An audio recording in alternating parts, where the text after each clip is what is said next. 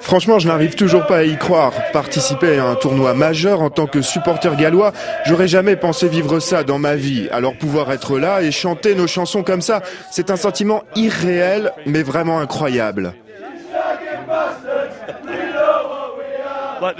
Écoutez celle-là.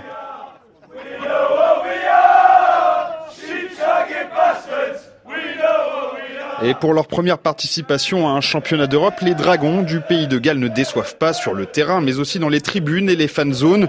Mais ça a demandé de la préparation du côté de Cardiff, de Swansea ou de Newtown, d'où viennent John et sa famille. Dès qu'on a su qu'on pouvait avoir des billets, on a commencé à préparer notre voyage.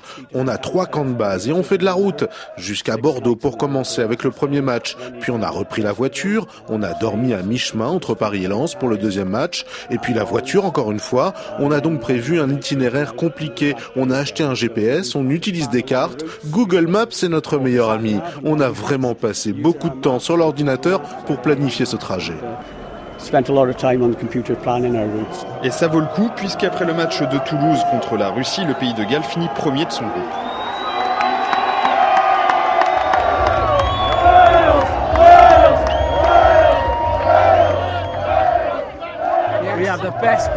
On a les meilleurs joueurs, on est le meilleur pays, on est le meilleur peuple. La France c'est bien, mais on est les meilleurs. Nick et ses amis sont ravis, ils ont encore une chance de voir leur rêve se réaliser, prendre leur revanche sur l'Angleterre qui les a battus. Il n'y a aucune équipe meilleure que la nôtre. L'Angleterre a eu de la chance. On va te battre, Angleterre, on va te briser. On va te mettre sous terre.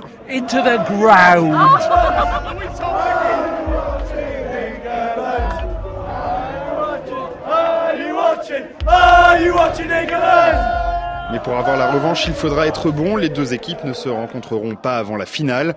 Et pour ça, une victoire contre l'Irlande du Nord ce samedi est impérative pour se qualifier. Attention, voilà le meilleur jeu de mots de la compétition pour les Cardiff finales.